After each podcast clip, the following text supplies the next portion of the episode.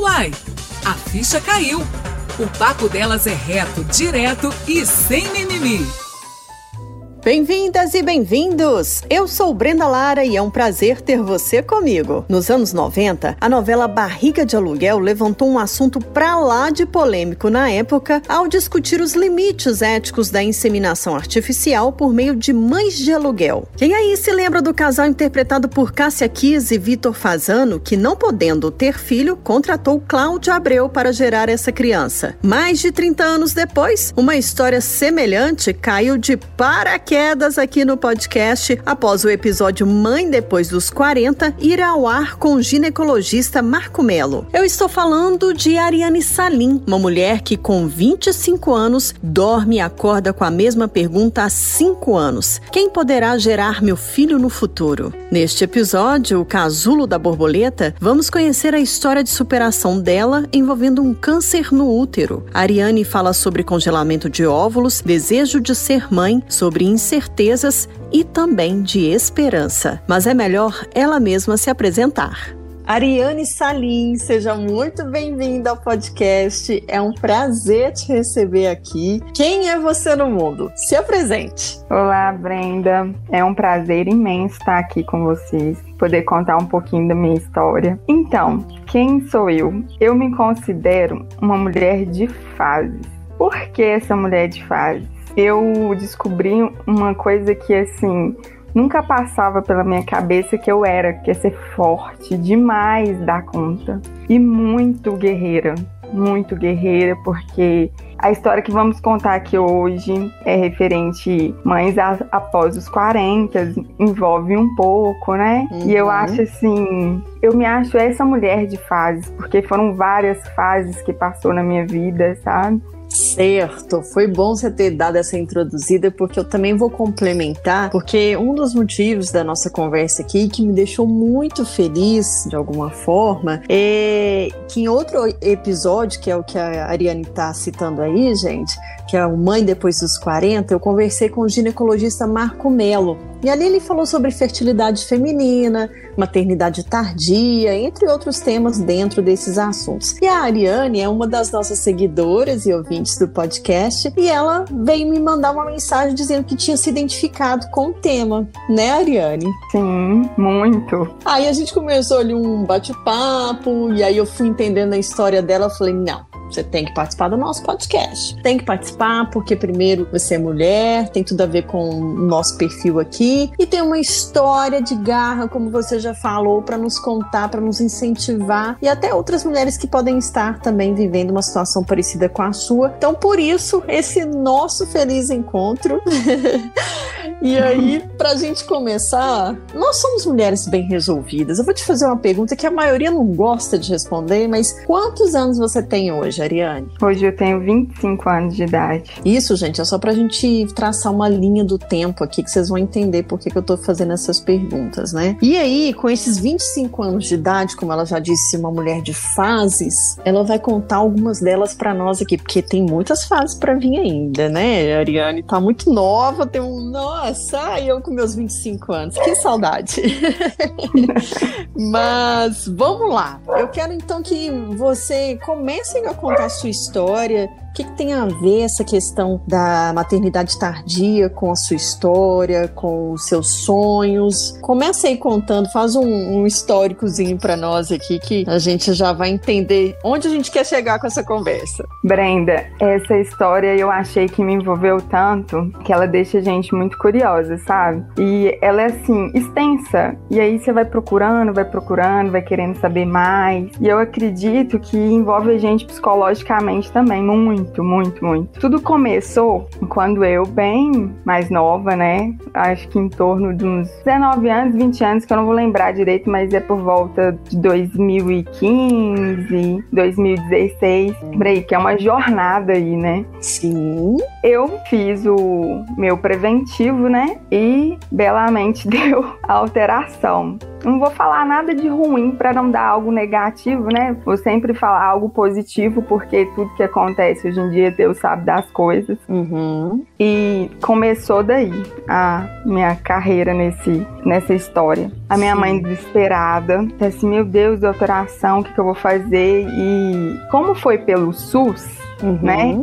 O pessoal do SUS, eles deixam a gente mais desesperada um pouquinho, né? O atendimento é excelente, não tenho nada que reclamar. E aí a minha mãe ficou desesperada, a gente não tinha condições de pagar uma, uma ginecologista particular, ah, né? Porque... Mas peraí, peraí. Você falou o desespero do, do SUS, foi o que que aconteceu antes da gente partir? Porque deu alteração. E no que deu uhum. alteração, a enfermeira já falou com a minha mãe assim: nossa, se fosse você procurar um ginecologista urgente, porque tá com suspeita de, é, de um câncer aí quando dá esse tipo de alteração. Só que assim, eu acho que meio que assustou ali, mas poderia ter ido com calma, sabe? Minha mãe chegou na época até uhum. chorando aqui em casa e eu fiquei meio assim, tô assim, calma, as coisas não são assim, a gente vai ter que refazer esses exames e tudo mais. E aí começou. Fomos para um ginecologista, uma benção de Deus, que é apareceu na minha vida. Conheci a doutora Silvana e fui fazer tudo de novo, né? Comecei uhum. tudo de novo e realmente deu as alterações na qual a enfermeira lá tinha é, questionado, né? Uhum. E começou a saga. Desde então eu comecei a fazer o tratamento dessa doutora Silvana e os tratamentos eram feitos no consultório dela mesma. Só que, resumidamente, durante esse tratamento com a doutora Silvana, eu tive, descobri o câncer no colo do útero. Hum. E o colo do útero, a gente pode tirar pedaços, que eles falam que são pequenas cirurgias chamadas de CAF, uhum. sabe? E aí eu fiz, acho que umas quatro, é, quatro ou três Acho que a, a, última foi mais profunda, que foi num hospital, maternidade. E com isso, essa doença, ela foi, ela agravou, ela foi para o útero a doutora Silvana para me dar a notícia, antes disso ela sempre pedia para me ir acompanhada, sabe? No ginecologista, Sim. nunca falava para mim ir sozinha. Obviamente as pessoas não entravam comigo, né? Mas ficavam me esperando. E ela sempre tinha uma notícia diferente. Aquilo me deixava muito ansiosa, eu era muito nova, eu não sabia nada, nada referente a isso. Eu achava assim, outra pessoa, gente, é, uhum. é, que já teve esse caso de câncer na minha família, mas não foi mulher, não tem nada a ver, né? Uhum. Aí eu pensava assim, não comigo, a gente nunca pensa que vai acontecer isso, né? É. Enfim, aí começamos o, o, tratamento com outra médica, porque após a, a, última cirurgia que eu fiz, que é o CAF, mas ele foi um pouco mais rigoroso porque ele teve que ter sido feito no hospital, foi até no hospital maternidade, foi em uhum. Belo Horizonte. Em pouco tempo, eles fazem a biópsia, né? Desse Sim. pedaço que eles tiram da gente. E em pouco tempo ela viu que tinha passado para o pro útero, sabe? E o útero a gente não tira pedaço. A gente tira ele todo, né? Passou milímetros, milímetros, milímetros. Uhum. E foi assim que começou a, a, a saga, né? de novo, outra história. Aí foi mais uma fase, que aí já era com outra médica. Tinha que ser uma especialista em câncer no útero, porque antes eu fazia o tratamento com a minha ginecologista mesmo. E com isso, essa ginecologista, ela que me apresentou a doutora Thelma. Nossa, essa médica, ela foi um anjo. Ela fala que eu fui a paciente dela mais difícil. Mas é porque eu era muito nova. Mas é, difícil não em que, eu não sentido? seja nova, porque eu, eu resistia em fazer a cirurgia. Hum, e da retirada. Ah, é isso. Tá, pra retirar o útero. Exatamente. Hum. Eu resistia, eu falava assim: não, mas eu não vou poder ser mãe. Não que eu pensava em, em ser mãe, no, naquele momento, né? Mas sim, é aquela coisa, quando a gente não pode, é o que a gente quer. Uhum. Mas eu, e eu ficava pensando assim, futuramente, quando eu quiser, eu, como que eu vou fazer? E, e, eu ficava desesperada e eu fiquei pensando assim, como que eu vou arrumar uma outra pessoa que queira ser pai? Como que, não, vinha vários Nossa, questionamentos mil na cabeça. coisas, né? Isso. né? Mil coisas. Já tava um turbilhão de coisas na sua vida, ainda mais essa carga toda emocional, né? Oh, e isso atinge a gente muito emocionalmente. Ao mesmo tempo que eu tava rindo, eu já tava chorando. E é assim nítido. É você rir e chorar ao mesmo tempo. Eu ficava doida mesmo. Mas assim, graças a Deus, a minha família, eu nasci na família certinha, sabe? eles foram muito fortes. Eu acho que eles sofreram até mais do que eu, para falar ah, a verdade. Com certeza. Sofre muito também. Principalmente hum. sua mãe, no caso. Né? Nossa, né? minha mãe emagreceu demais na época. Foi assim, muito baque para ela, né? Uhum. Porque ela só tem eu de menina. Com isso, eu conversando com, com essa médica, né, que, que ela fez os meus procedimentos, ela fez a minha cirurgia, ela me perguntou antes se eu teria vontade de ter filhos, né? Eu uhum. falei com ela assim: olha, no momento não, mas eu tenho vontade. É, ela falou assim: você tem, você já pensou em congelar óvulos e tudo mais? Eu nem sabia como que funcionava, não tinha ideia que uma outra nem dá, pessoa... né, Má?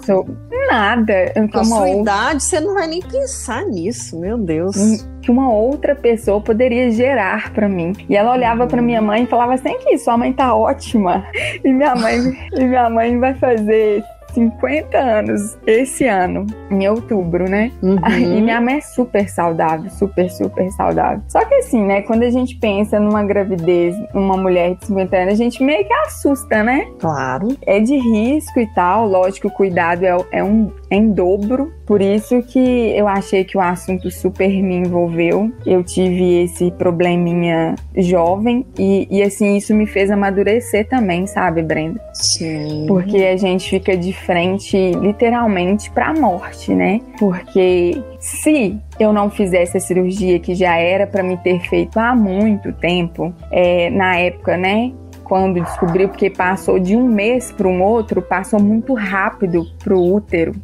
Porque eu tinha era no colo. E o colo é o que sustenta uma criança, no caso, se eu ficasse grávida, entendeu? Eles poderiam reverter aquilo ali, criar um balão lá que o médico tinha me explicado uma vez, que o colo do útero era tranquilo, mas quando passa para o útero, já não tinha como mais. E nisso, a, a médica, ela me ofereceu essa opção de congelar os óvulos e eu comecei a, a procurar, né? Minha mãe começou a procurar e tal. É, foi uma coisa assim, de Deus mesmo. A cunhada. Mas da... assim, hum. antes de você chegar nesse procedimento de procurar, como é que foi essa decisão de congelar os ovos, você com sua mãe? Você sentou em família, decidiu, até vocês chegarem a procurar uh, o procedimento propriamente dito. Foi um baque assim, né? Porque a minha mãe virou para mim e falou assim: "Você tem certeza que futuramente você quer ser mãe?" Era uma pergunta muito vaga, né? Nossa. né? Porque eu ficava assim, tipo, quem que eu vou ter, né, para gerar para mim futuramente? Se as mulheres da minha família, a maioria já são mais velhas. Hum. Você entendeu? E eu fiquei uhum. pensando naquilo, fiquei pensando naquilo, aí eu pensava, antes da cirurgia, eu pensava em engravidar antes de fazer a cirurgia. Só que quando você engravida, você fica sensível, né? Os seus hormônios ficam florados. Então, para a doença acelerar, seria pior. É, você entendeu? É o risco uhum. para passar para os outros órgãos. Esse era o desespero da minha médica, por isso que ela queria fazer a minha cirurgia o mais rápido possível. Por isso que eu falei que a gente fica de frente para a morte ali, porque se passasse para os outros órgãos, foi muito rápido, né, o período. Sim, e, e, é uma tomada de decisão, é o que você falou, você não tem tempo de sentar, é tipo para ontem, uhum. né? Aí a minha mãe falou assim: então tá, vamos procurar. E aí a cunhada dela ouviu uma pessoa conversando dentro de um ônibus, né, no interior. É, não sei se já ouviu falar em Ponte Nova? Sim, já. Pois é, aí lá que eu fiz os congelamentos dos óvulos, porque ela ouviu. É mesmo? Uhum, oh. Ela ouviu uma conversa de uma moça falando referente a isso dentro do ônibus, ela procurou saber. Então... Mas peraí, sua mãe estava aqui em Belo Horizonte, na região metropolitana, e ouviu essa conversa dentro do ônibus? Não, a cunhada da ela minha mãe. Ah, tá, cunhada, que é lá de Ponte isso. Isso, isso, Gente, ela é, de é o que você falou, hein, menina? É, é Deus, Deus, mesmo, hein? Nossa, porque eu e minha mãe fomos pesquisar, é em torno de 30 mil, 50 é, mil. Depende do, do, do, local, sabe? Uhum. Da clínica e tudo mais. Por que que sai um pouco assim mais em conta? Não, não que eu ache que é muito barato para mim hoje em dia, né? Mas saiu para mim mais ou menos em conta porque eu tive que doar os meus óvulos, a primeira hum. coleta porque eu doando os meus ovos da primeira coleta, eu conseguiria mais ou menos um desconto no preço para me congelar os meus, mas eu pago manutenção da mesma forma. Só para a gente ter uma noção, porque, assim, é o que a gente fala. Eu conversei com o Dr. Marco Melo e foi essa uma das perguntas que eu fiz para ele sobre essa questão de ser caro e ou se tá mais acessível hoje em dia, porque cada vez mais isso está se tornando comum, né? Uhum. E ele ainda citou a pandemia de coronavírus, que houve uma procura muito grande, principalmente dessas mães preocupadas o que, que o vírus pode causar futuramente no feto ou nela mesma, enfim. E aí decidiram congelar. É... E aí a gente tem que falar realmente, é um procedimento que não tá acessível para todo mundo, né? Você já deu uma ideia aí da pesquisa que você fez. E existe também um custo que não é barato para essas clínicas manterem esses óvulos, sabe-se lá por quantos anos, né? E aí você vai até poder explicar pra gente melhor como é que foi, porque aí é você na prática. É isso que a gente quer saber. Você já deu uma ideia, que é, olha, eu doei meu, meu, a primeira remessa dos meus óvulos, né? E já ganhei um desconto. Mas mesmo assim, você falou, tem uma taxa de por mês que você tem que pagar, que é até quando você decidir usar os seus ovos. Seria isso? Ô, ô Breno, eu digo que é algo mais acessível para quem se prepara, sabe? Hum. No meu caso, não foi tão acessível, é, né? Mas eu. é a exceção de tudo. É. Pegou de surpresa. Eu acredito para quem se prepara. Por quê? Além de eu ter feito esse procedimento para ganhar um pouco de desconto ali naquilo, porque é uma vida, né? Não deixa de claro. ser uma vida. É congelado, mas é uma vida. Você paga manutenção e se você quiser fazer o procedimento também, você paga mais um tanto. Hum, olha só. Você entendeu? Então, tipo assim, decidi ter filho hoje. Aí eu tenho uhum. que pagar uns exames pra pessoa fazer, no caso, né, que geraria para mim. Aí uhum. o meu parceiro também teria que fazer exames. E aí eu pagaria o procedimento também para, como é que eu falo? Injetar, né, os meus ovos na Isso. pessoa. Isso. Tudo pago. Exatamente. E em média, quanto você pega por mês para manter esses óvulos lá?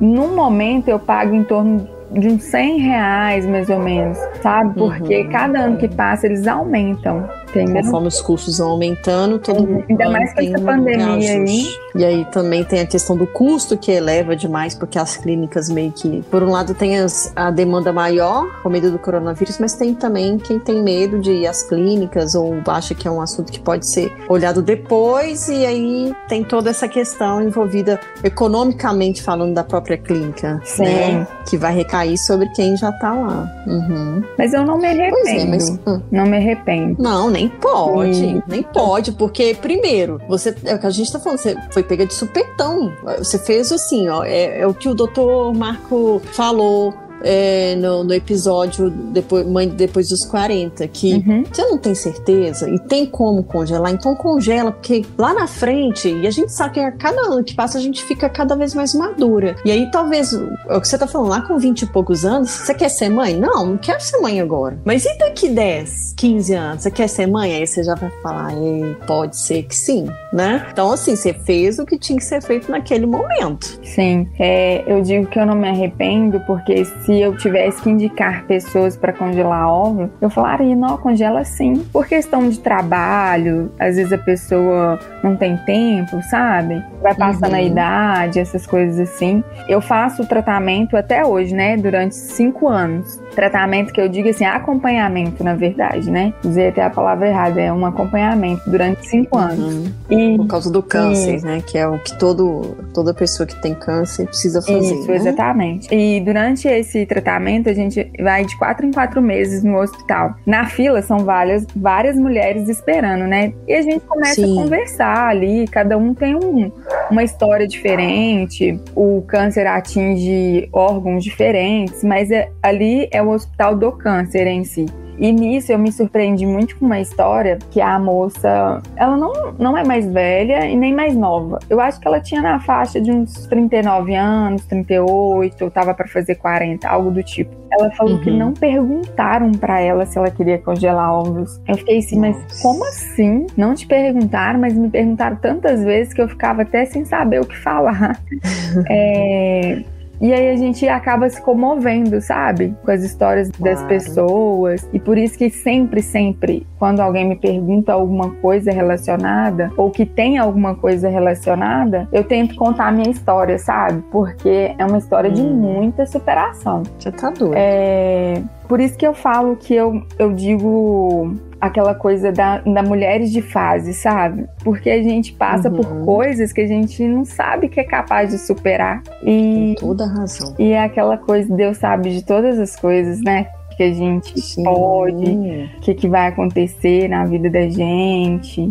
Pois é, mas a partir do momento que você recebeu essa notícia que você não poderia gerar uma criança no seu ventre, é, isso passou a ter um peso maior para você? Você começou a pensar nisso mais vezes? Como é que foi a Ariane a partir daí, mesmo com, seus, com o congelamento dos óvulos, ou a sua preocupação foi. Agora eu não, não, não. A minha preocupação não é ser mãe, porque eu estou assegurada de futuramente ter uma criança. Mas quando que eu vou ter, por exemplo, ou qual foi o pensamento que mais predominou em você a partir de então? Eu acho que é o pensamento que predomina até hoje, sabe? Que é a questão de quem poderá gerar para mim. Porque. Nossa, tá vendo como é que. Olha como. Não é nenhuma das opções que eu te dei. Olha para você ver. Ô, gente, tá vendo como é que é? É por isso que eu gosto de conversar com as pessoas e colocar elas trazendo a realidade. Porque, tá vendo a resposta da Ariane? Não foi nenhuma nem outra das perguntas que eu fiz. É quem poderá gerar meu filho? Olha isso, vai, Porque continua. as mulheres da minha família, como eu já havia dito, elas são um pouco mais, mais velhas. A minha cunhada, na época, ela até se ofereceu. Ela falou assim: não, quando você quiser, eu gero pra você e tal. Só que aí ela estipulou data. Tipo assim,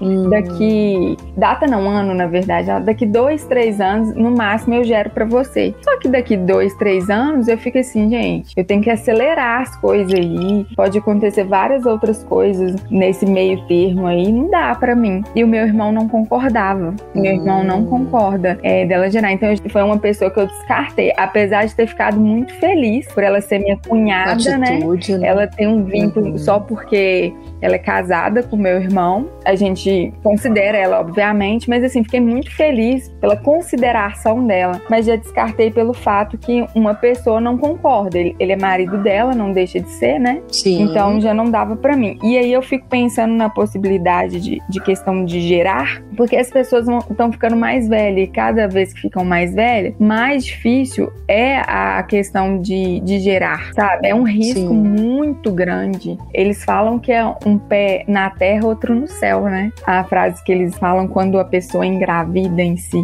Olha só. Interessante isso, mas, pois é, é, onde sua mãe entra nisso? Então, quando é, surgiu essa opção da médica, ela falou assim: ah, sua mãe tá ótima, ela pode gerar para você. Eu acredito que ela quis me tranquilizar ali naquele momento. Só que hoje eu olho para minha mãe, imagino demais ela gerando para mim. Só que quando eu vou decidir isso, ela vai estar tá preparada para isso? Uhum. Entendeu? Então, isso é aquela questão que você havia perguntado. Me afeta muito até hoje. É, eu fico pensando quem vai poder gerar para mim futuramente. Então a gente vai criando outras oportunidades na cabeça da gente. Entendi. Entendeu? Mas em algum momento você chegou a cogitar isso com a sua mãe? Ela colocou alguma situação dessa de gerar esse filho para você? Como é que foi essa relação? Ou não teve esse diálogo ainda? É só uma coisa que você pensa? É, é uma coisa que vem na minha, na minha cabeça às vezes. E aí eu me pego até chorando às vezes, assim, sabe? Meio desesperada, uhum. querendo passar, tipo assim, na frente das coisas e tudo mais. Aí eu sempre mando mensagem para minha mãe quando eu vejo algo relacionado. Eu falo assim, nossa, como que, que vai ser? Não vai ter ninguém para gerar para mim. Você tá ficando mais velha, como que vai ser? Só que assim, não depende só da minha mãe também, né? Depende de Sim. mim, da, da, eu estar resolvida. Porque hoje em dia não é só simplesmente falar assim, eu quero ser mãe, vou colocar uma criança no mundo. Não é simplesmente assim, eu quero ter as minhas condições para para ele não passar, tipo, o que eu já passei, entendeu? É de dificuldade, uhum. essas coisas.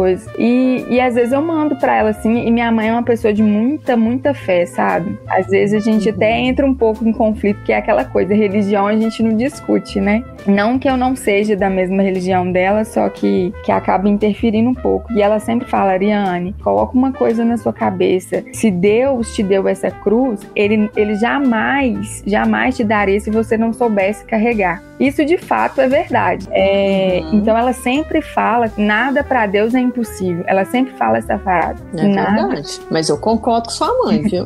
pois é. E hoje, tipo assim, eu sigo com os pensamentos dela. Ela me deixa muito forte, sabe? Uhum. Não só ela, minha família toda, por, por parte de mãe, me deixa assim bastante forte em questão desse assunto. Uma outra tia minha também falou que geraria, só que eu vejo o tempo passando assim e aquilo fica na cabeça da gente. Mas não é algo que não seja seja impossível também. Hoje em dia eu pesquiso várias outras coisas. No Brasil não pode ser, não pode ter barriga de aluguel, né? Mas fora é. pode. Mas fora pode. É. Não, eu não sei se fala barriga de aluguel mesmo fora, né? É, eles falam barriga solidária, é. né? Pra, porque não pode ter essa coisa comercial, isso. porque realmente, se eu vou pensar, pô, eu tô negociando isso. uma vida, uma barriga, não é isso, mas, né? Acaba, no final das contas é isso, uhum. né? Porque quem não se prontifica, igual sua mãe, sua tia, até mesmo sua cunhada, a ceder, que aí sim é a barriga solidária, é, se você tiver que pagar para uma mãe ter um bebê, é comercial, infelizmente, né? É, tem essa, esse caráter comercial aí de se a pessoa não for espontaneamente te oferecer o útero que aí seria a barriga solidária que a gente está falando. E, e, eu não acho tão fácil assim o procedimento no caso. Que não, a assessora do médico que eu fiz os congelamentos, ela falou assim comigo assim, que por exemplo, se eu escolhesse ou a minha mãe, ou uma tia, ou uma irmã, acho que dentro do laudo é, lá do da saúde poderia, mas se eu escolhesse se uma amiga falasse, ah, eu gero hum. para você, aí teria que pedir a solicitação dessa amiga, pegar todos os documentos dela, é todo um procedimento, é, não é tão tem, fácil é, assim, não. Uma burocracia. É igual se, se eu, se eu por cumprir. exemplo, aceitasse a minha cunhada e tem uma burocracia, entendeu? Para cumprir. Sim, sim. Ela não tá dentro dos termos, porque tem os termos, né?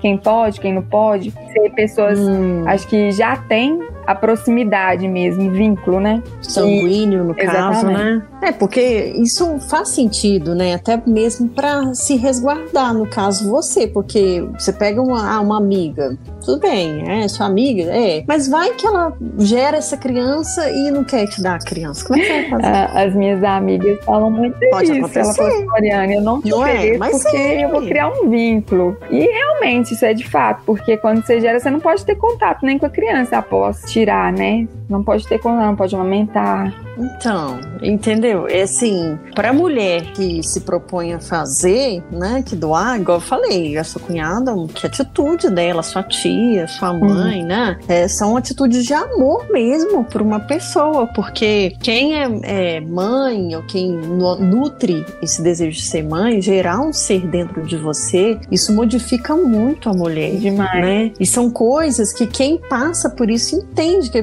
primeiro é muito louco você pensar que você você é capaz de gerar uma vida. E no seu caso, não deixa de você poder gerar uma vida. Você só não vai gerar essa vida dentro de você, mas você pode gerar uma vida né? Você não vai gestar, mas essa vida tá lá, esperando o momento certo. Mas a lei tem que ter esses, essas regulamentações justamente para resguardar, porque da mesma maneira que uma mãe pode se apegar a essa criança que está sendo gestada, você tem uma expectativa muito grande que é o seu sonho, Sim. né? De ser mãe. Então, assim, tem que ter realmente essa lei para resguardar ambos os lados, porque você não sabe quando, você não, não tem como, é o que você falou. Nós mulheres, querendo ou não, você tem 25 anos. Com 25 anos, eu tô com 37, uhum. entende? Eu tenho uma criança de 4 anos. Mas eu não acho que eu tinha que ter tido filho antes, embora eu sempre quis ter filha nova, porque eu falava, aí ah, eu vou ter pique para poder brincar, para poder ficar por conta da criança. E meu, que furada, porque a cabeça que eu tive o meu filho depois dos 30 anos não tem nada a ver com a cabeça de quando eu tinha 22 falar que queria ter um filho, sabe? Nada a ver. Foi o momento correto, que é quando você entende o que é um filho, o que, que ele precisa de você, a responsabilidade de colocar essa criança no mundo mundo e educar que é o mais difícil. Sim. Aí se você for pensar, a mulher, ela tem muito mais o peso, ela não, ela demora um pouco mais, agora nem tanto, mas até pouco tempo a mulher demorava mais para ir para o mercado de trabalho. E aí até que ela consiga um cargo, que tem uma independência financeira, que tem essa, é, essa questão até mesmo de, de, de, poder se sustentar sem ter que depender de alguém, de um companheiro, do marido, que seja. Então tudo isso pesa. E hoje a mulher estuda, vai para fora, ela quer essa é, se mantém estável financeiramente, tá tudo certo, é isso mesmo. Porque um filho, quando ele vem, realmente, você não tem como falar assim, ah, devolve, eu não quero mais. Não, tá aí, é pro resto da vida.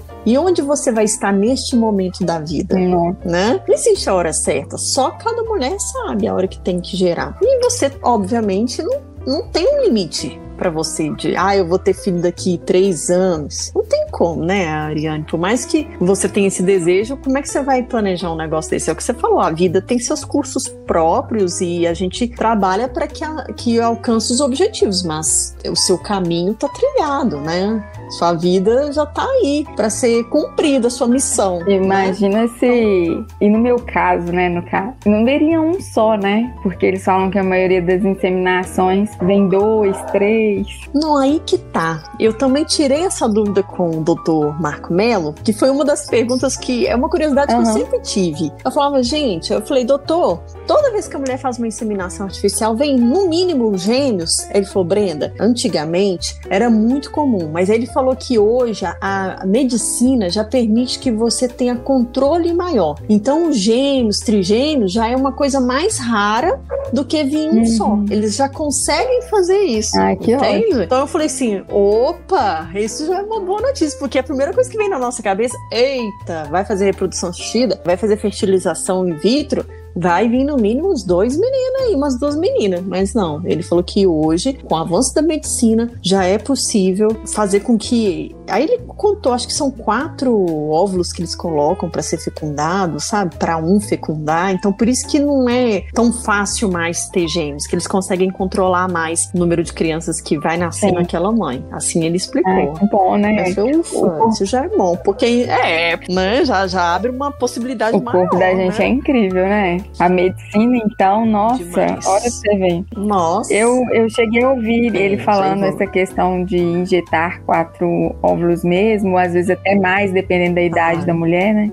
Isso, exatamente. Vai variar de cada mulher, no caso, né? Mas tem todas essas questões que você está colocando aí. Agora, para você utilizar esses óvulos congelados, você tem que fazer na clínica onde está congelado, ou você tem que, no caso, levar a pessoa para lá, ou você consegue transferir para uma clínica aqui? Como é que funciona? Ô, Brenda, também? nesse aspecto, eu nunca entrei assim com o, o doutor, né? Detalhes, Porque né? quando eu custei achar uma uma clínica que fizesse mais em conta essa questão que eu te falei. E assim, o tratamento dele foi tão bom, mas tão bom, que eu não, não quis perguntar, porque se tiver que ir pra lá, eu não acho assim um transtorno, sabe? Porque ele não, tem é, outras clínicas também, acho que é em Valadares, tem outros lugares hum. também. Mas assim, nunca adentrei, mas eu acredito que deve ter sim, porque querendo ou não, os ovos é meu, eles só mantêm a, a, a manutenção, porque eu deixo na clínica deles, né? É, porque existe todo um, um transporte, um cuidado com o transporte, hum. né? Tem lá o, o, a temperatura que tem que ser congelada gelado. Mas assim, é curiosidade mesmo, tá, Ariane? Porque como você,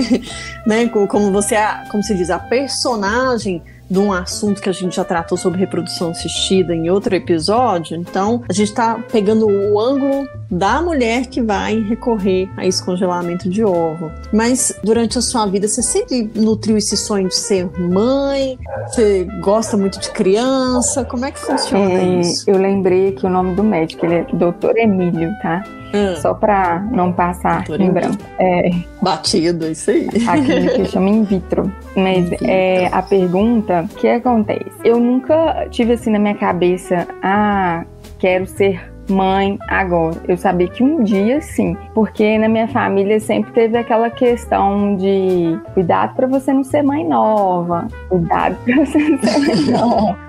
que toda menina ouve. Né? Exatamente. Né? Então, ainda ou eu, eu sempre fui muito cobrada em questão de responsabilidade na minha casa, na minha família em si. É, eu sempre fui aquela menina, como é, é prodígio que fala, não sei como é que fala, que tem que estudar, que não pode fazer nada errado, que eu tenho que ser o exemplo, entendeu? Então eu é. nunca, eu nunca fui essa pessoa de pensar assim, ah, vou ser mãe futuramente. Mas aí acabou que que eu sou, tipo assim, entre aspas, uma mãe hoje, porque eu acabei, né, cuidando do meu sobrinho. Então, assim, eu não acredito que eu vou ser uma mãe ruim, ou sei lá como é que eu posso falar, ter pouca experiência. Porque ele tá comigo desde de novo, sabe? Desde uns dois meses de idade. Hoje ele mora comigo, então uhum. assim, quero demais. O que, o, como que a gente poderia falar que não quer algo do seu sangue, sabe? Hoje eu tenho os ovos congelados, é uma vida, Sim. e às vezes eu fico pensando assim, não, como que vai ser? Como que, como que será? Será que vai vir menino? Será que vai vir menina? A gente fica pensando, o que, que tá lá? Qual que é o sexo que tá lá? Então eu penso demais. Hum. Uhum. Não, isso aí é. Você tá agindo como qualquer mãe que tá gestando, tá? Só, só pode. É, é igualzinho. Ah, o que, que é? Será que é menina? Será que é menina? Como que é? A gente passa várias coisas na cabeça dela. O instinto de mãe tá dentro de você aí. Não, mas olha, eu vou te falar uma coisa por experiência própria. Esquece. Seu sobrinho é seu sobrinho. E mesmo que, se, que você tivesse 10 filhos, cada filho uhum. seria diferente. Não, não tem receita pronta, sabe? E aí, igual você falar ser mãe ruim, jamais. Mãe já vem como diz uma, uma freira que eu encontrei uma vez em Fátima. Ela falou: mãe é sempre santa porque a mãe sempre sabe o que faz, né, pela cria. Então, é, e a responsabilidade é que eu falo, quando a gente vira mãe, Deus vai lá e vira uma chavinha na gente chamada mãe. Assim, na hora que nasce a criança, essa chave é virada. Né? É um milagre na nossa vida. É, é impressionante. Você sabe, eu sempre tive medo, sempre quis ser mãe, né? Adoro criança, mas eu ficava morrendo de medo. Nossa, será que eu vou dar conta? Será que eu sou responsável o suficiente? Será que eu vou ensinar certo? Será que esse menino vai ser um bom rapaz no futuro? Olha pra você o menino não tinha nem nascido. Eu tava pensando assim, no futuro ele seria uma, um bom rapaz. então você vê que antes de nascer, mas é assim mesmo. tem todas essas assim, Eu fico me é. perguntando, às vezes eu fico assim com minha mãe, será que eu vou ser uma boa mãe?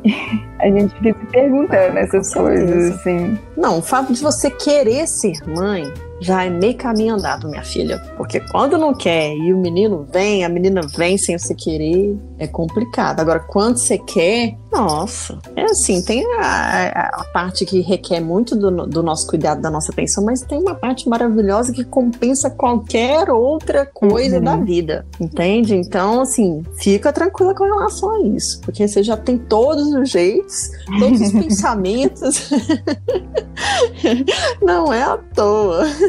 Mas assim, para você tomar essa decisão de gestar essa criança, né? Primeiro é encontrar a mulher que, né, faça essa, esse ato de é. amor por você. E, e, outras questões, é mesmo essa independência financeira. Ah, e outra que a gente não tá falando aqui, que implica uma outra pessoa, né? A não ser que você queira ser mãe solteira, assim, enfim. É, mas se você tiver um companheiro, namorado ou marido, ele também tem Sim. que estar de acordo, né? Tem essa, essa pessoa aí que a gente está quase esquecendo. Eu me perguntava aqui. muito no início, né, quando eu descobri. Porque a gente não fica sozinho, uhum. né? A gente sempre tem a sua tampa da panela que eles falam, né? E, é. e eu ficava assim, ai meu Deus, e se eu arrumar uma pessoa que, que queira ser pai, como que vai ser? Como que eu vou explicar? Porque a gente não conta assim. Quando a gente fala a, a palavra câncer em si assusta um pouco, né? Até mesmo pela minha idade na época. Sim. Então eu, eu ficava pensando assim, e eu não gostava na época muito de, fala, de falar sobre isso, porque eu ficava com receio dos olhares das pessoas, dos questionamentos, e eu ficava me perguntando sobre eu arrumar uma pessoa e a pessoa ficar me cobrando isso. E que momento que eu falaria para a pessoa assim: olha, eu não posso gerar uma criança, mas tem como a gente ter uma criança? Porque às vezes eu não, eu não eu posso estar sendo assim injusta ou não sei te falar, mas os homens eu acho que eles não adentram muito sobre esse assunto, sabe? Uhum. E aí para explicar para eles que tem como é muito difícil. É, e existe um preconceito tipo assim, mas tá, mas quem que vai ser? Isso, como vai fecundar esse óvulo seu? É de outro homem? Como é que é isso? É o meu? Como que eu vou, né? tipo, como que eu vou explicar que não, é, vai ser do seu sangue, vai ser do meu sangue? Eu ficava me questionando muito isso. É. É, e se a pessoa não quisesse aceitar o procedimento e tudo mais. Mas graças a Deus isso já passou da minha cabeça. É, tem uma pessoa que aceita demais e tá tudo certo.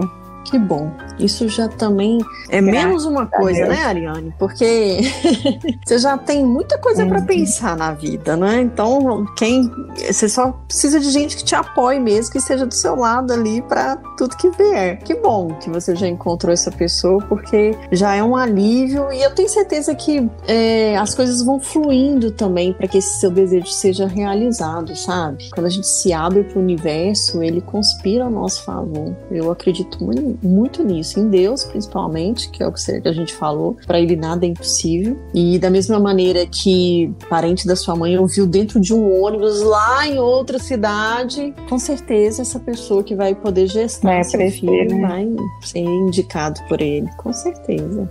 Não tenho dúvidas disso, porque o universo conspira, pode ter certeza disso. Mas, menina, olha, vou te falar que você é um exemplo, hein? Com tão pouca idade, você já passar por isso tudo. No, na roda de amigas, assim, co como que vocês conversam isso? Elas te perguntam muita coisa? É, como é que vocês lidam com esse assunto? É bom a gente saber isso também, né? Porque são outras mulheres que estão ali conversando sobre maternidade futura ou não maternidade. No início, elas tinham um pouco de medo de me perguntar, sabe? Eu não adentrava muito, porque quando eu descobri, uhum. eu ainda fazia fazia faculdade. E, e aí tem aquela questão da químio, da tráqueo, essas coisas eu não precisei fazer. Então as pessoas se alimentam muito com os olhares às vezes, né? E aí se eu falasse, eu falasse: "Ah, mas o cabelo dela não tá caindo, ela não engordou, ela não emagreceu, ela tá mentindo". Então eu ficava muito receosa quanto a isso. E então elas não adentravam muito. Eu tinha uma pessoa específica que eu conversava bastante, que ela me perguntava, ela tinha essa liberdade de me perguntar mais. Então ela que mais que reunia as meninas ali, mas para fazer momentos se tornarem bons, sabe? Para me esquecer aquela parte que eu tinha ah. que fazer uma ah. cirurgia, que eu tinha que parar a faculdade, essas coisas, entendeu? Então elas não adentravam muito sobre Nossa. o assunto, mas só perguntavam: você tá bem? Você tá precisando de alguma coisa? Vai dar tudo certo? E isso assim nossa, na época eu chorei demais, porque é tudo que você precisa no momento. Sim. E é, e as pessoas não, não fazem não, de maldade. Porque é curiosidade. Também. Primeiro, porque quando gostam de você, as pessoas não querem tornar aquele sofrimento ainda maior, né? E outra também situação que tem é porque não sabem lidar mesmo, não tem informação suficiente ou tem medo de fazer uma pergunta que vá te deixar mais triste. Mas, ou seja, cada um no seu jeitinho, com boas intenções, consegue chegar no nosso Isso é coração é e ajudar, né? É, tem uma, uma pessoa específica que ela estudou comigo também, sabe, Brenda? E eu descobri recentemente que ela teve, uhum. teve o câncer. Eu fui tentar conversar, né, para saber o que estava acontecendo, porque ela posta em redes sociais. Mas é aquela coisa da gente chegar para perguntar. Eu acho que era o medo que as pessoas tinham às vezes de me perguntar. Mas eu também não adentrava muito. Eu acredito uhum. que é a mesma forma que ela expressou, sabe? É, ela nem chegou a responder uhum. nada, então eu respeitei. Quando for a hora dela, ela fala. Porque a minha intenção era ajudar. Tipo, Com eu certeza. tive também. O seu é diferente, mas eu tive também. Eu posso te passar algumas coisas coisas para te fortalecer, para estar ali com você e tudo mais, sabe? Porque uhum. só quem assim teve, sabe, a sensação e não que outras pessoas não sintam, porque a família sente demais. Muito. Mas é, mas a gente entende Entendeu? que quem tá na situação é, fica muito realmente... sensível. Uhum. E aí a gente pensa dessa forma, claro. em questão de ajudar e tal, mas a gente deixa no limite. Tudo tem seu tempo.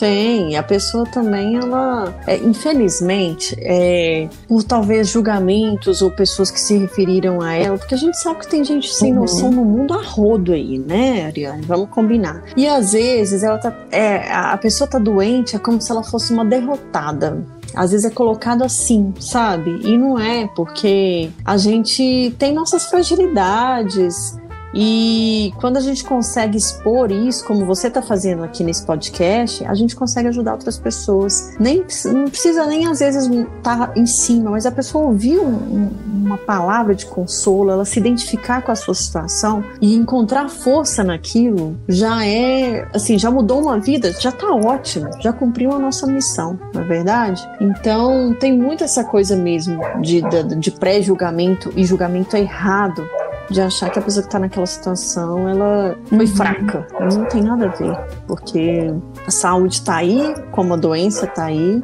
e, qualquer pessoa pode ser acometida, ainda mais com câncer, né? No mundo inteiro é a doença que mais acomete as pessoas. É triste que ainda tenha pessoas que ajam dessa forma ou que pensem dessa forma, mas tem, existe, né? Então, muitas vezes, quem está numa fragilidade não consegue lidar com isso mesmo. E é o que você falou no momento certo. Assim como você passou por isso e soube em quem confiar, em onde você via que tinha força para tirar para si mesmo, né? as coisas vão fluindo, mais uma vez. É, da mesma maneira que a gente é, são tiradas pessoas que não nos acrescentam nada na vida, vem também um monte de gente que só traz coisa que é, é necessário para você. Essa história sua, nós vamos ainda comemorar ela com um final muito feliz, se Deus com quiser. Com certeza. Fé nisso.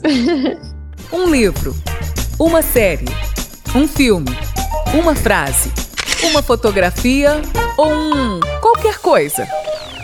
A gente tem um quadro dentro do podcast que é sobre dicas, né? Que a gente pede para convidada compartilhar com a gente. Você separou o que pra gente aí hoje, hein? Ah, ah, bom, peraí, peraí, deixa eu fazer um parêntese, porque, gente, a dica, a vida dela é né, uma lição. Vamos combinar, mas vamos lá, Ô, ô Brenda, eu carrego uma frase e tem um livro também, também, né? É, essa frase, hum. normalmente eu levo ela pra vida, tem, põe ela em tudo quanto é lugar, redes sociais, tudo. Eu falo que não não há mal hum. que perdure quando o bem mora dentro da gente. No caso, tinha um mal dentro de mim, mas ele saiu e ele não vai entrar nunca mais. Se Deus quiser, nossa, que frase linda, hein? Adorei. Pois é. Não é... conhecia. E o livro, esse livro, eu cheguei a começar a ler ele online. Eu não terminei, mas assim, só o que eu já comecei, ele é incrível. Chama Os Filhos da Técnica.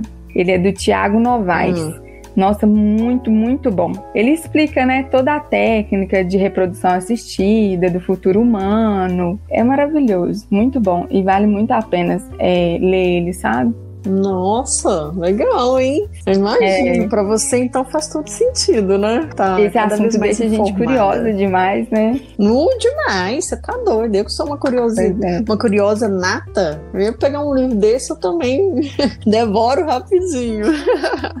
Mas, ó, a minha dica, pesquisando sobre o assunto, eu me deparei com um caso que você provavelmente deve ter visto, que foi até em março do ano passado, que a gente tem tudo a ver aqui, que eu lembrando lembrando da sua história, de tudo que a gente tinha pré-conversado antes de gravar esse podcast, eu me deparei com uma mulher que teve uma situação muito parecida com a sua também. É a enfermeira Thaís Marina Soares. Não sei se talvez eu contando o caso aqui você vai lembrar. É, ela teve também câncer, o câncer dela, ela não, não lembro o que que era, mas ela, a mãe dela gestou essa criança, foi a mesma coisa. Ela foi recomendado que ela congelasse os óvulos e a mãe dela de 58 anos que gerou essa criança pra uhum. ela. A Tereza Aparecida Soares, guerreira também, é, menina. E a criança é o Rubens, uma gracinha. Ele nasceu em março. Mas assim, é o que a gente conversou aqui, né? Pra mãe dela gestar essa criança, ela teve que antes perder peso, começar uma alimentação saudável, ser é, acompanhada por um médico que tá, que é especialista em gravidez de alto risco, né? Porque é o que a gente já falou aqui. Com a idade avançada da mulher, a, as predisposições, as doenças, né? Pressão arterial, diabetes, tudo aumenta o risco dela ter, caso ela engravide com a idade mais avançada. Mas assim, ela era casada, ela até inclusive pensou no primeiro momento adotar é, criança, mas aí ela tinha que fazer uma espera de dois anos para poder entrar na fila de adoção. E aí foi onde teve essa ideia e a mãe dela topou Nossa, e gestou essa criança. E aí deu tudo certo, graças a Deus, né? Ela foi, foi uma cesárea. E assim, as fotos que tem de, dessa família são maravilhosas, assim, porque mostram um amor tão grande, que é o que a gente fala, esse ato de amor por ser uma barriga solidária, né? Já, já é um ato de amor em si, né? Porque você está doando, é o que você falou, é, o casulo Exatamente. da borboleta. Isso né? é uma novela. Sua mãe, é. no caso. Achei lindo isso. Inclusive, aí me fez lembrar também da, daquela novela Barriga de Aluguel, que já é uhum. o que a uhum. gente discutiu aqui, né? Que aí já é a questão de, de alugar uma barriga para gerar essa criança.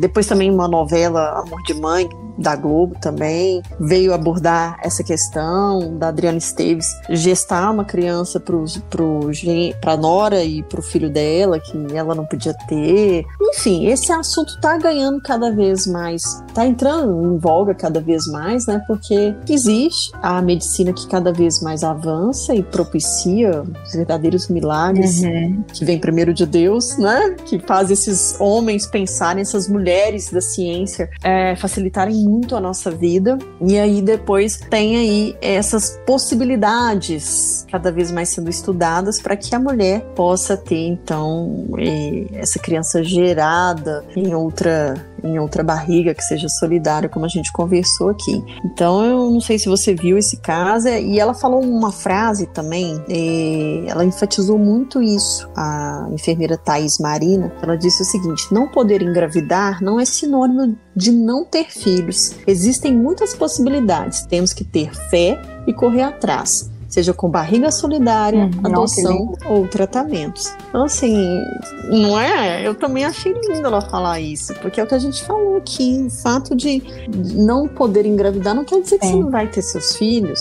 Né? A medicina cada vez mais avança, em algum momento você pensou em adoção também de crianças ou por enquanto você está focada no, nos óvulos lá congelados? Eu acho, eu acho que é a opção que eles mais dão pra virar. gente, né? Ah, mas por que você. Mas é, é não mesmo? você vai deixar de ser mãe, você pode adotar.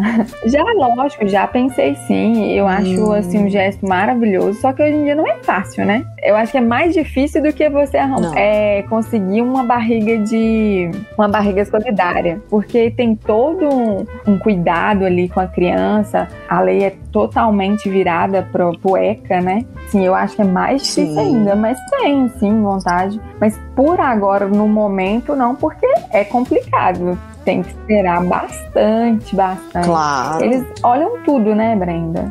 Sim, olha tudo. Mas é o que você falou. Se você já tem seus óvulos congelados e deseja ser mãe, continua. Continua firme, sabe? Vai pedindo a Deus. Você falou que é uma mulher de fé. É, a gente se une nessa oração para que Deus vá encaminhando as coisas na sua vida também, sabe, Ariane? Porque seu desejo já está aí e o seu planejamento, o que, o que, tinha para ser feito, você fez. Sua parte está feita, né? É verdade. Porque a gente não pode só ficar esperando, a gente tem que fazer a nossa parte. Então a sua parte está feita. E o resto eu tenho certeza que ele vai, vai se encaminhar para que você também possa realizar esse sonho, né? Como ela falou, não poder engravidar não é porque não quer dizer que Brenda, você não vai ter seus filhos. É, né? A gente fala o tempo todo aqui, ah, como que uma questão do pensamento, ah, como eu vou ter uma pessoa para gerar para mim? Não é questão de eu falar que eu quero ter qualquer pessoa, não. Lógico que é um ensinamento é, para a pessoa pensar direitinho, né? Quem que é a pessoa que ela quer, né? Não escolher qualquer pessoa também. Porque, querendo ou não, cria um vínculo muito forte, Com né? Com certeza. Tá ligado ali. E Sim. não é a questão que eu falo da minha história, ah, quem que é, vai querer gerar para mim. Não é isso que eu tô desesperada para ter uma pessoa futuramente, não. A gente vai se ajeitando com a medicina e tudo mais. Mas já que é para deixar um, um, recado, né? Pensar uhum. também direitinho. Não é ficar desesperada também que, que não vai ter ninguém, nem nada. Isso, isso é eu hoje, né? Porque eu já sou ansiosa de, de natureza. Pois é. E, mas assim, eu penso só na minha mãe no momento. Eu não penso em outra pessoa, mas tomar esse cuidado também, uhum. sabe? Em questão de não se desesperar para, ah, vou arrumar qualquer pessoa ali, a pessoa aceitou e tá tudo certo. Não é muito assim, não. É uma é, vida, não. né? É uma coisa não, séria. Não é mesmo. É. Implica muita coisa, implica muita gente Sim. junto, né? Mas é basicamente isso. Nossa, Ariane, ó, eu te agradeço de coração por você ter compartilhado sua história aqui com a gente, porque eu tenho certeza que vai ajudar muitas outras mulheres que estão nessa condição de é, pensar na maternidade, né? Se adia, se vai ser mãe ou se não vai, ou então também é, pode ter descoberto uma doença, Sim. tá sem saber o que fazer, né? E aí talvez você vindo esclarecendo isso tudo cria essa possibilidade para ela também congelar os ovos para uso futuro. Enfim, nossa, muita gratidão mesmo, viu, por você ter tido essa coragem, porque eu sei que é difícil, muitas poderiam não aceitar, né? Expor a vida, expor tudo que passou, mas parabéns pela mulher que você se tornou. Eu sei que foi com muita luta, com muito sofrimento para chegar onde você chegou e com esse amadurecimento, mas eu tenho certeza que isso vai te levar a realizar grandes coisas. Com certeza. Eu muito acredito obrigada, muito nisso. E aí, ó, vamos continuar juntas aí, vamos acompanhar esse caso, né? Vamos continuar. Aqui é uma história longa, né? Não acabou por aí, não. É, não tem problema não, meu filho. Nós vamos junto aqui caminhando junto. E qualquer assunto, qualquer decisão, vamos, vamos falar sobre Quando isso. Vai outras, muito interessante. Outros assuntos referentes, pode deixar que eu tô aqui. Então, ótimo, vamos seguindo juntas.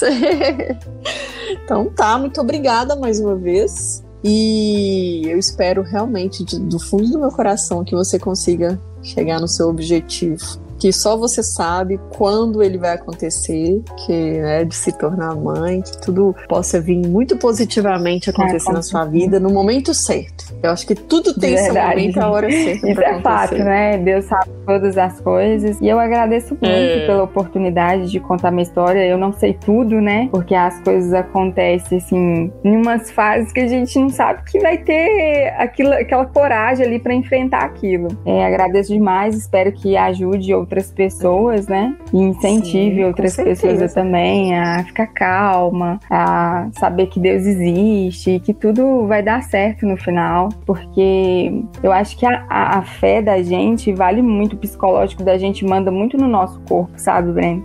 E, e, eu acredito que a minha família claro. quis passar isso para mim. E ajudou demais. Ajudou muito mesmo. Eu agradeço demais estar aqui, poder apresentar isso para vocês. E eu espero que ajude de verdade. Eu que agradeço. Nossa, gratidão e o prazer foi todo meu de poder estar aqui, é, sendo essa ouvinte sua nesse momento em que a gente fala tanto de mulheres que Sim. precisam olhar para si, né? E precisam parar e fazer uma decisão muitas vezes que vai mudar o curso da vida, isso em várias áreas. Então é muito importante que a gente abra realmente esse diálogo para trazer esses exemplos como o seu, para que a gente possa encorajar Verdade, muitas viu? outras mulheres. Sejamos né? fortes. fortes, nós Isso já mesmo. somos por natureza. né? Cada vez é, mais. No nosso lugar. aumenta o grau do, da força. É isso aí. Obrigada você. Ari, obrigada então, viu? Tô muito feliz de ter falado com você. Beijo, tchau, tchau. um beijo.